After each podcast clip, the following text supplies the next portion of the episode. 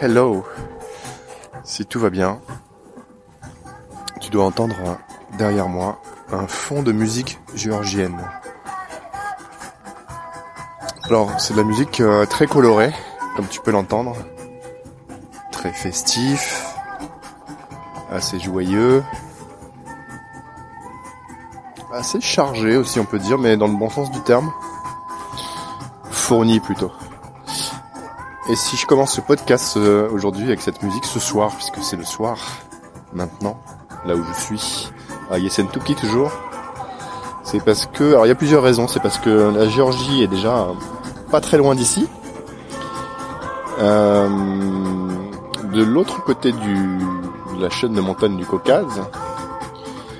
La deuxième raison, c'est que je sors d'un restaurant géorgien qui était vraiment excellent, avec un serveur très très sympa. Euh, et la troisième raison, c'est que je vais peut-être aller faire un saut là-bas dans les prochains jours. Et, euh, et, je me disais, bah voilà, c'était bien de, sortir du restaurant. Il y avait cette musique, je me suis dit, tiens, je vais partager un petit peu cette ambiance avec toi. là, je me remets en marche euh, vers euh, chez moi. Je vais aller me coucher, il est tard.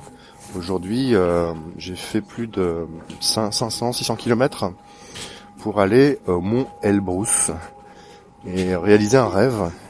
C'était celui de, bah, de voir ce mont, déjà le voir, ce mont Elbrus, et euh, et au-delà de ça, bah, de, gravir ces pentes, enfin même si euh, je l'ai fait en téléphérique en fait, euh, dans un téléphérique à la mode soviétique, un peu rustique, un peu rouillé par-ci par-là, un peu, on se demande avant d'y monter si c'est vraiment bien raisonnable,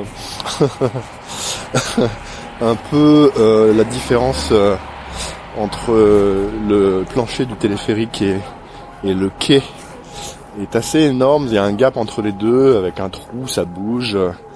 Tu montes ou tu descends l'équivalent d'une grosse grosse marche. Donc c'est un peu rodéo tout ça.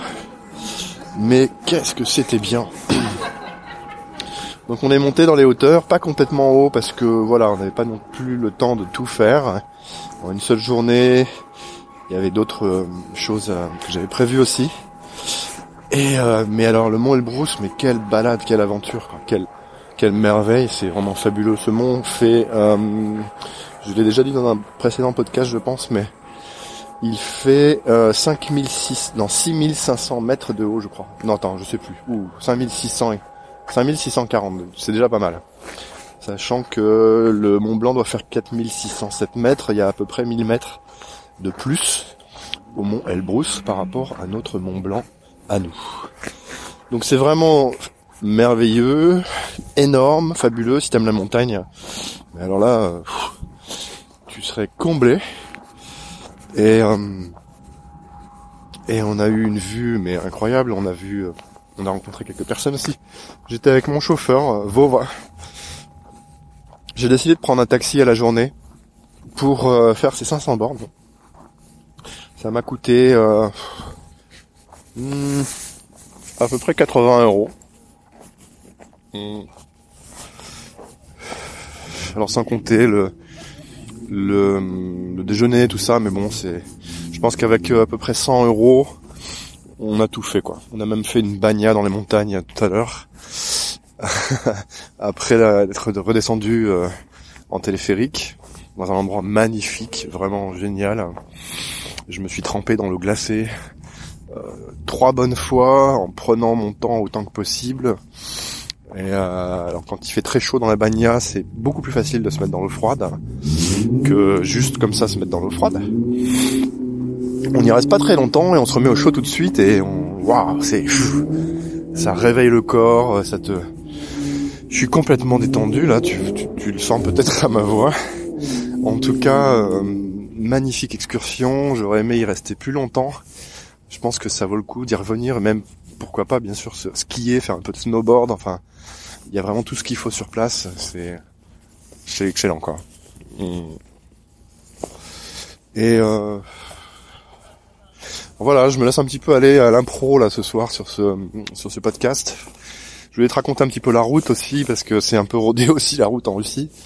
Alors je suis content d'avoir eu euh, vos. C'est pour ça que je l'ai pris avec moi parce que c'est parce qu'en fait, il, conduit bien, il, connaît la conduite sur neige, il fait, il fait attention dès que ça glisse. Il a des pneus neige, ça l'empêche pas d'aller assez vite quand même. Les Russes roulent très vite sur la neige. Ils roulent comme des dingues en fait. Et euh, toutes les 30 secondes, enfin à chaque fois qu'il y a un petit peu de circulation, il y a toujours un type qui déboîte, qui frôle la voiture à 2 cm à, gauche en, doublant comme un dingue, qui se rabat au dernier moment avec des voitures qui viennent en face ou des camions. Enfin c'est c'est euh, c'est assez euh, surprenant, c'est un peu stressant parfois. Et et ils font tous comme ça. Et sur tout le trajet, je me suis fait une réflexion tout à l'heure. Alors la route est parfois complètement glacée. Hein. Euh, parfois enneigé, parfois c'est un peu de la bouillasse, ça dépend. Mais bon, il faisait assez froid aujourd'hui, il faisait plutôt euh, température négative. On a eu, je pense, jusqu'à moins 15, moins 17 en haut, là-haut. Et, euh, et, euh, et sur toute la durée du trajet, pendant toute la... Il y a eu, je sais pas, il y a eu peut-être 200 allers-retours, 200 moments où quelqu'un faisait un truc un peu dingue devant nous, à côté de nous, derrière nous, etc. Où Vova lui-même suivait de très près une voiture pour la, pour la doubler, mais en fait ils font tous ça, et tous, tout le monde fait ça. Et je me suis dit, mais en fait pour lui tout ça c'est complètement normal. Alors, euh, pour moi c'est assez choquant qu'on dit pas du tout comme ça en France, mais je pense qu'ils sont un peu obligés de faire comme ça s'ils veulent euh, parcourir de, longues distances. La Russie c'est forcément des longues distances. Et, euh, et, et arriver à bon port pas euh, trop tard quoi. Enfin, il y a, y a quand même voilà des délais à respecter, des rendez-vous à prendre, euh, des choses à faire. Chacun doit retrouver sa petite famille à la fin et, ses occupations et tout ça. Mm. Donc voilà, je te parle un petit peu du rodéo aussi sur les routes parce que ça fait partie du ça fait partie de l'aventure et euh, et des fois je enfin franchement je me suis un peu accroché à mon siège mais en même temps je, je me suis bon voilà je vais je vais faire confiance au gars, j'ai vu comment il conduisait quand ça glissait vraiment et il ralentissait vraiment à deux à l'heure sur certaines portions de route. Et euh, et puis c'est un type assez jeune quoi, il a pas envie non plus de il n'a pas non plus il n'a pas non plus envie de se se ruiner la vie comme ça quoi. Bref, ça n'a pas empêché de me dire euh, il y a deux jours on a fait une autre excursion sur le à la montagne Dombay, une autre station de ski qui est géniale aussi, c'était absolument fabuleux. Et en arrivant le matin pour me prendre à 7h30 du matin, pour partir, euh, il m'a dit, ouais, j'ai eu un petit accrochage, il y a quelqu'un qui m'a un peu tamponné derrière avant d'arriver pour me prendre. J'ai dit, bon, d'accord, ok. Et puis finalement, la route s'est très très bien passée. Mais je pense que ça s'est aussi très bien passé parce que le type conduit bien et c'est important si jamais tu prends un, chauffeur à un moment donné. Si tu choisis de continuer avec un taxi que tu vas prendre, de, de le faire euh, surtout parce que parce que le type conduit bien, quoi, parce qu'il réagit bien quand il y a une situation un peu un peu stressante sur la route. Il y en a beaucoup en Russie. Euh, un des trucs les plus dangereux, en fait, je pense en Russie actuellement, c'est juste le fait de prendre la route et d'aller se mêler un petit peu à la circulation euh, dans des endroits, même en ville d'ailleurs parfois, mais sinon dans les endroits reculés aussi où euh, c'est pas que tout est un peu permis, mais euh, alors ils ont des anti-radars, ils ont ils ont des applis euh, très performantes maintenant pour pour le guidage, la navigation et tout ça. Et donc ils font attention au contrôle de vitesse, ils font attention à ça, ils n'ont pas envie de se prendre des prunes non plus. Et, et, et, et, bref, voilà, le danger c'est surtout les autres à partir du moment où tu fais attention à qui est ton chauffeur et comment il se comporte en fait sur la route. Il se comportera toujours comme un russe parce que les règles sont telles qu'elles sont en Russie, comme je viens de te l'expliquer. Mais euh, il y a aussi parfois des surprises avec des gens qui sont vraiment complètement tarés, quoi. Donc ceux-là, il faut éviter de les prendre. Il faut éviter déjà de prendre un autostop un peu comme on faisait avant, en levant la main, un taxi à la sauvage. Ça, c'est beaucoup moins recommandé maintenant que, ce que ça n'était avant. Euh, il y a eu plusieurs histoires assez qui sont assez salement passés en fait, avec des, personnes qui ont été larguées en pleine nature, en t-shirt, euh, par moins 20, euh, détroussées, qui avaient fait ça justement de manière assez récente, dont, un Français je crois, qui y est resté. Et faut pas trop déconner avec ça. Voilà. Donc quand tu vas quelque part comme ça, tu, tu, regardes bien, tu observes, tu, vois comment le type te parle, comment il parle en général aussi, Là, le type s'exprimait très bien. En fait, pour te dire un peu plus sur lui, Vovo, c'est un ancien policier. Il a, il a été policier pendant un petit moment, et puis, euh, et puis il s'est fait virer pour une histoire de, de place euh, qui était à prendre par quelqu'un d'autre qui, qui, qui était jaloux en fait de sa place et qui avait plus de relations que lui. Donc il s'est retrouvé chauffeur de taxi un petit peu euh, par dépit quoi. Et, et, et, un truc qui m'a vraiment étonné chez lui, parce que c'est pas forcément un type facile, c'est pas un type avec qui tu vas tu vas parler comme ça facilement, simplement et tout. En fait, pendant il y a pas mal de moments où il te répond un peu sèchement, il te, tu sens qu'il a pas trop envie de parler, tu vois. Et euh, et puis il y a un moment, bah, ce matin, il s'est mis à parler, là on pouvait plus l'arrêter de la situation un peu politique du pays, comment ça se passe, où tout d'un coup il s'est un peu lâché. Il m'a sorti plein de trucs. Euh, sur le fait que bah, le, pays était mal euh, dirigé, que qu'il y avait plein de trucs à faire qui n'étaient pas faits, qu'il y avait plein de trucs qui étaient complètement illogiques, qui étaient menés, comme par exemple il y a plein de choses qui sont exportées. On est passé devant euh, une exploitation de, pommes, un truc assez industriel avec énormément de pommiers tout petits, très serrés, euh, qui servent à faire du jus de, du jus de pomme en fait. Et euh, ah oui, c'est des c'est pommiers. J'avais même pas reconnu, reconnu les pommiers. Pourtant, je suis normand. Il y en a plein en Normandie des pommiers, mais là, c'était vraiment pas cultivé de la même manière. Et je dis ah ouais d'accord et tout. Puis il me dit bah oui en fait c'est la plupart de ces, cette production est destinée à l'export. il me dit de toute façon en Russie c'est, c'est, un peu débile parce qu'il y a plein de trucs qu'on exporte comme ça qui sont ensuite réimportés où nous on va on va on va importer du jus de pomme et en plus on, d'ailleurs et on va exporter le nôtre là. On dit ça n'a aucun sens. Et euh, il y a voilà, il y a pas mal d'échanges comme ça qui se font notamment avec les Chinois qui rachètent euh, du métal en Russie, qui le refondent pour le revendre aux Russes par derrière autrement. Et, euh, et il me disait tout ça n'a ni queue ni tête et, et nous on a des usines qui ferment et souvent parce que finalement il y a un commerce qui se fait ailleurs alors que ça pourrait très bien être fait chez nous et tout ça. Mais je lui dis mais alors avec les sanctions, ça n'a pas été euh, amélioré. Normalement les sanctions c'est quand même un truc qui est connu pour euh, avoir normalement bénéficié à l'économie russe parce que justement n'ayant plus accès aux productions euh, venant de l'extérieur, la logique voudrait qu'ils se mettent plus à produire eux chez eux. Et lui il me dit bah non en fait le truc c'est qu'il y a plein d'usines qui ont fermé. C'est un peu le contraire qui se passe on reste dans un truc un peu illogique où euh, alors euh, bah déjà la Chine importe énormément de choses d'Europe que la Russie n'a pas le droit d'importer pour le revendre aux Russes. Donc ils ont quand même les produits, ils ont fini par les avoir quand même puis ils les ont de manière assez courante aujourd'hui quand ça vient d'un autre pays comme la Chine. Par contre, il me dit la conséquence des sanctions, c'est que tout a augmenté. Tout a augmenté. Les prix parfois ont fait x2.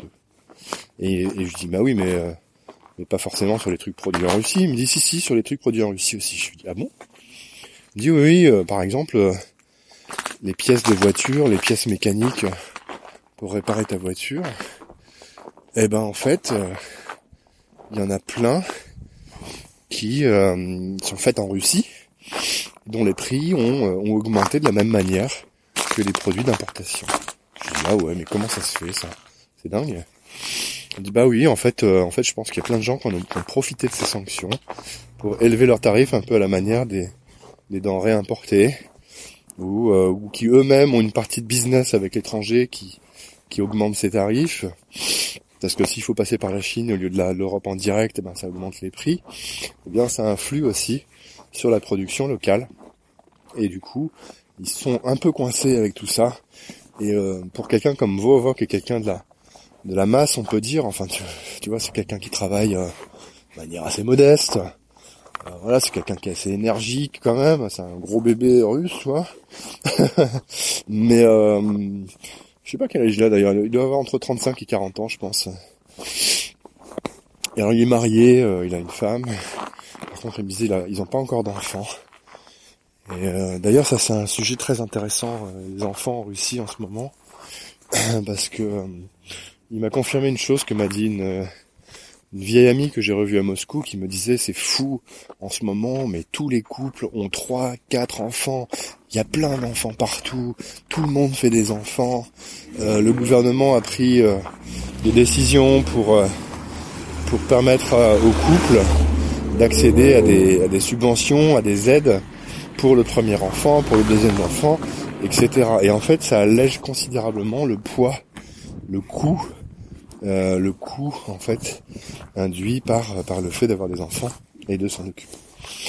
Bref, et j'ai eu quelques détails sur ces prix, euh, pas ces prix, mais ces ces financements de l'État en fait pour chaque nouvel enfant né dans les conditions qui sont en gros à ton enfant s'il suit euh, les cursus euh, euh, scolaires, d'éducation, de sport, un peu le programme souhaité par le gouvernement qui veut quelque part encourager un, russe, un homme russe nouveau, ou, ou en forme, ou bien éduqué et tout ça.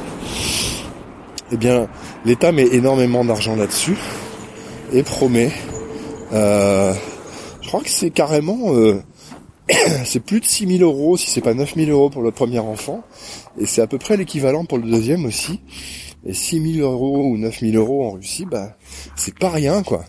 Ça permet euh, de, bien s'équiper, ça permet de, de, de, bah, voilà, d'élever des enfants, alors que juste avec son salaire tout seul, le salaire étant pas très gros, le salaire moyen étant quand même euh, aux alentours de 700, 900 euros maximum, je dirais.